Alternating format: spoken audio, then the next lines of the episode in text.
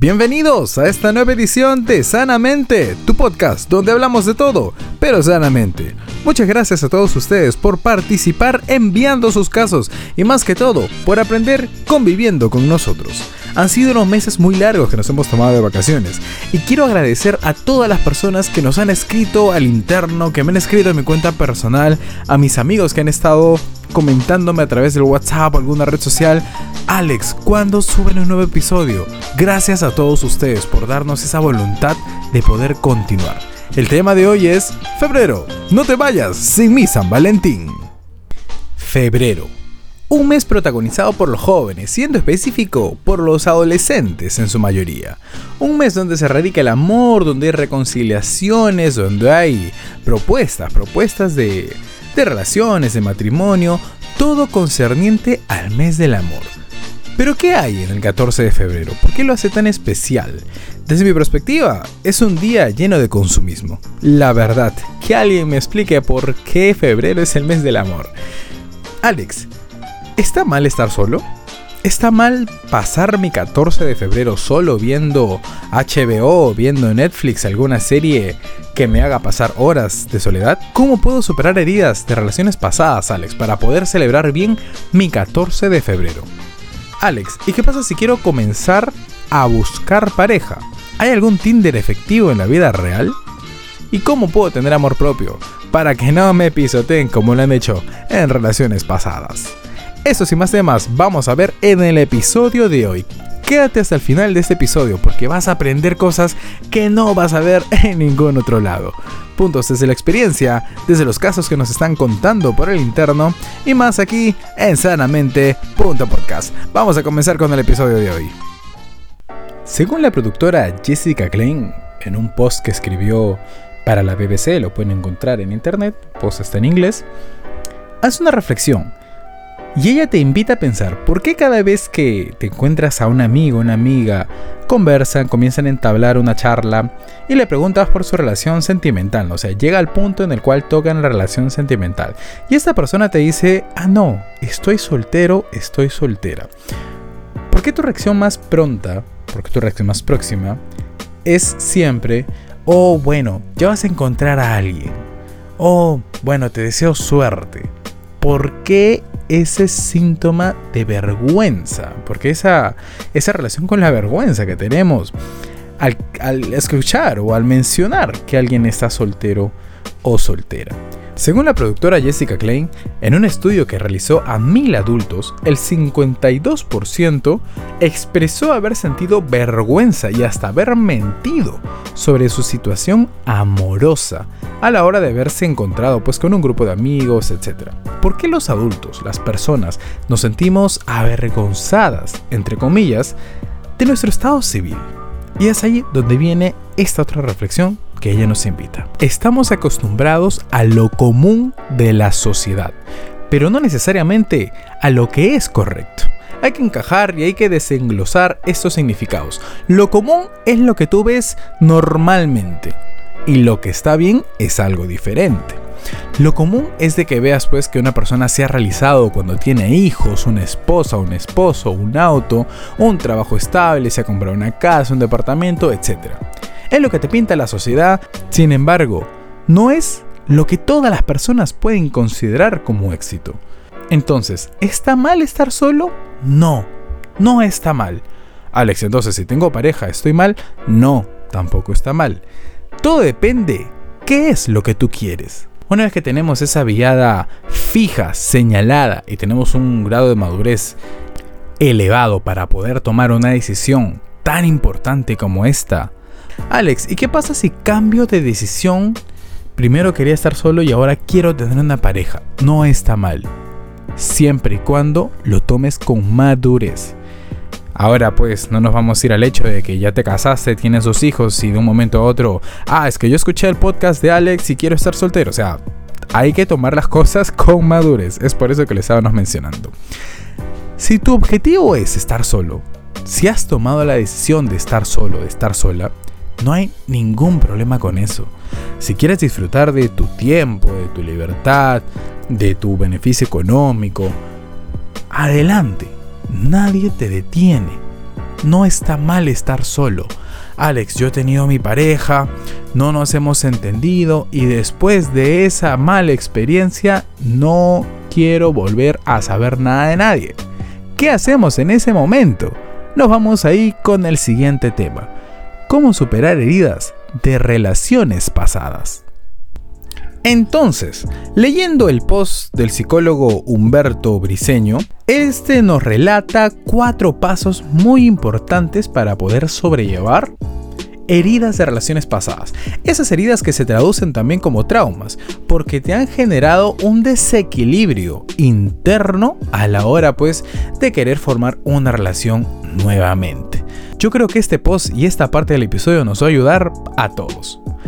¿Cómo sobrellevar un trauma? Hay diferentes formas de sobrellevar un trauma, un episodio, un punto de quiebre para que tus relaciones futuras sean más saludables. Y aquí el psicólogo nos presenta cuatro puntos. El primero es aceptarlo. Aceptar que tenemos un trauma para luego investigar la causa, el origen de esto. No hay mejor paso que la aceptación. Entonces, esto te va a servir para darte cuenta que hay aspectos que tienen que ser atendidos antes de iniciar nuevamente un vínculo amoroso. ¿Ok? Mucho ojo con esto. Punto número 2. Confía en las personas de tu alrededor.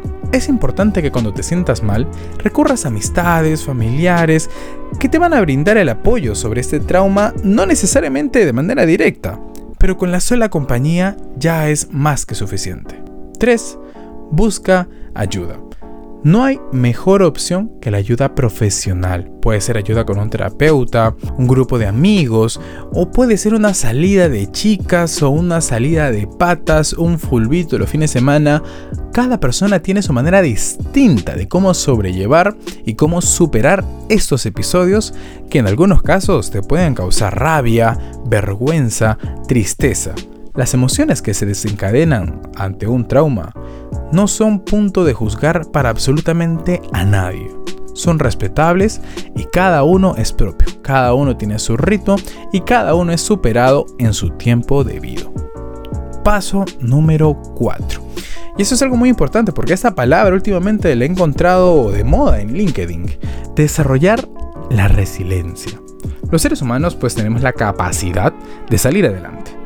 Y eso yo considero que hasta debería ser una norma de convivencia en los colegios para desde pequeños implantarles el chip de la resiliencia.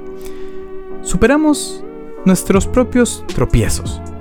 Tenemos la creatividad para poder resolver problemas y la meta que nos trazamos tiene que ser lograda. Rodéate de personas que aporten cosas positivas a la vida. Si tienes un amigo que más que conversar con él lo único que haces es recibir quejas abrumadoras de su vida, sabes que no te va a ir bien con esta amistad. Sí, está bien, qué pena que el amigo esté pasando por situaciones tristes, pero es responsabilidad de él superarlas, no las tuyas. Cada uno está luchando sus batallas internas.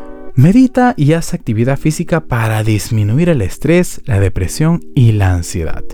No hay mejor frase para ese tipo de situaciones que dice cuerpo sano, mente sana. Yo en lo personal también lo he aplicado bastante en mi vida personal. Y para disminuir el estrés, para aumentar la alegría, para aumentar la productividad de mi vida, me he inscrito en un gimnasio en lo cual ya llevo regular tiempo. Y es un método muy eficaz y muy bueno, dicho sea de paso. Busca maneras de distraerte en las que te sientas bien, como por ejemplo pintar, escribir, ir a un museo, disfrutar de una buena copa de vino. Plantéate metas a mediano y a corto plazo para motivarte a seguir. Alex, ¿qué pasa si mi amiga, mi amigo ha pasado por una situación pues de esas traumáticas que no quiere ni siquiera salir a la tienda? Vamos a comenzar de poco en poco. Si para ti es todo un esfuerzo tener una conversación pequeña por chat, trázate esa meta. Busca el chat de tu amigo más cercano, comienza a tener una pequeña conversación y te vas a dar cuenta que a la siguiente vez ya están manteniendo una llamada telefónica, a la siguiente vez ya están manteniendo una videollamada, a la siguiente vez está saliendo a comprar el pan. Y digo esto porque hay personas que no quieren ni siquiera salir a la tienda que está al costado de su casa. Hay personas que prefieren no salir a atender a la visita y que se vaya pensando que no hay nadie en la casa porque están a ese nivel de una depresión tremenda. Al siguiente paso, inscríbete en las actividades como acabamos de mencionar, en el gimnasio, en el baile, en un grupo de pintura. Siguiente paso, ya unos meses, tal vez unos años de superación, inscríbete en una aplicación de citas como tú quieras. Alex, ¿y si no quiero inscribirme en una aplicación virtual de citas, cómo puedo hacer un Tinder en la vida real? Y es ahí donde damos pie a nuestro siguiente paso. Alex, ¿qué significa Tinder en la vida real? Bueno, Tinder es una aplicación virtual de citas. Alex, ¿qué pasa si quiero comenzar a abrirme nuevamente en este ruedo amoroso pero no sé cómo? La primera, y algo que tienes que entender y aprender, es que el amor no va a llegar a tu sillón a través de un mensaje de texto. ¿Qué podemos hacer? Hace poco comentamos, Inscríbete en grupos donde puedas encontrar a gente con gustos similares a los tuyos, como por ejemplo un grupo de pintura, como por ejemplo un grupo de gimnasio, vas a comenzar a conocer gente con gustos similares a los tuyos. Pueden establecer un pequeño diálogo que posteriormente se puede convertir en un intercambio de números. Oye, ¿qué te parece si entrenamos juntos a esta hora? Porque me parece muy buena tu rutina, me parece muy buena tu forma de entrenar, etc. En la misma universidad, en el mismo instituto. He visto gente que se ha conocido desde la universidad y se ha casado y han logrado un matrimonio muy exitoso, con mucho esfuerzo, con mucha dedicación, pero estas cosas pasan en la vida real. Tantas posibilidades para poder encontrar y conocer gente. Entonces, Alex, voy a tener mi cita esta persona es la ideal, esta persona es la indicada. Hemos estado conversando un par de semanas a través de chats y hoy día nos vamos a ir a cenar a un restaurante, hoy día nos vamos a ir a bailar a una discoteca. Quiero saber cuáles son las fijas para que esa persona la tenga clara desde la primera cita. Y es ahí donde viene nuestro último punto. Amor propio, desde la primera cita. El amor propio es una traducción de establecer límites. Significa tener claro qué es lo que tú quieres, qué es lo que tú buscas y qué es lo que tú consideras aceptable. Tener límites es respetarte a ti mismo, es amarte a ti mismo y es tener muy clara la cosa, por no utilizar otros términos. Alex, voy a salir por primera vez con esta persona. Comienza siendo directo. ¿Qué es lo que tú quieres? ¿Qué es lo que tú buscas? Obviamente no vas a salir con esa persona y al primer minuto le vas a decir, oye, me quiero casar, ¿estás dispuesta o no estás dispuesta? O sea, tampoco no nos vamos por ese lado. Si eres una mujer que busca salir a conocer a alguien y tú ves que esta persona comienza a ponerse un poco acaramelado, después de una o dos copas de vino comienza a subirse un poco de tono, sus gestos, su entre comillas caballerosidad, comienza a establecer tu límite. Sé clara y sé directa. Puedes comenzar con una simple frase, como yo digo, la comunicación es lo primero. Fulanito, he venido a conocerte, he venido a divertirme. Creo que estás malinterpretando la situación. Quiero pensar eso y te voy a dar una oportunidad para que te reivindiques. Si esta persona te toma ese comentario, que no tiene absolutamente nada de malo, si esa persona este comentario te lo toma de una manera positiva, check, se ha ganado su like. Si esta persona se toma la ofensiva y te dice no, que tú lo has malinterpretado, que todas las mujeres piensan igual, muchas cosas que te va a mencionar del hasta la Z porque va a entrar en una fase de negación y frustración, este chico no es para ti, mi querida amiga. Amigo, si tú quieres comenzar a conocer a alguien. Y en la primera cita, pues, la señorita pide, tú pides, ambos terminan de comer y a la hora de realizar el pago, Puede ser que pasen dos cosas.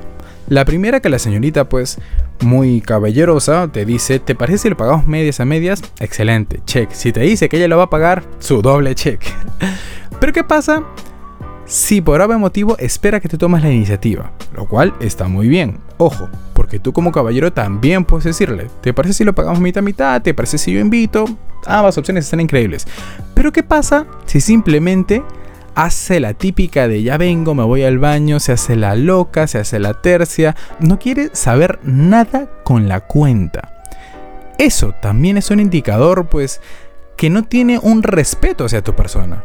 Porque está bien, puede ser que no haya traído efectivo, puede ser que no haya traído dinero, puede ser que haya aceptado la invitación que tú le hayas hecho, pero el respeto que mereces tú está por sobre todas esas acciones. Con una frase simple de amigo, discúlpame, no he traído efectivo, discúlpame, se me ha hecho corto la tarjeta de crédito, la tarjeta de débito, no he podido, etcétera, etcétera, etcétera. Pero hablando, justificando. Esas acciones son las que te dan una bandera verde pero tremenda. Estableciendo tus límites vas a llegar más lejos y obviamente de una manera exitosa al 100% con lo que tú buscas y con lo que tú llamas en una relación. Así que ya sabes, te las pilas. Y espero que te haya gustado este episodio del día de hoy. Febrero, no me dejes sin mi San Valentín. Y no quiero despedirme sin antes agradecer a todas las personas que en estos meses de ausencia nos han escrito, nos han preguntado, Alex, ¿qué pasó con el podcast? Yo lo vuelvo a repetir y se los vuelvo a agradecer porque nos demuestran y nos respetan, de cierto modo, el gran trabajo que hacemos. Así que no queríamos despedirnos sin antes dejarles con una canción. ¿Por qué nos vamos a amar si solo éramos amantes de una noche? Estamos mejor cuando estamos separados ante una insistente pedida de amor. Con ustedes, The Weekend, A Lonely Night.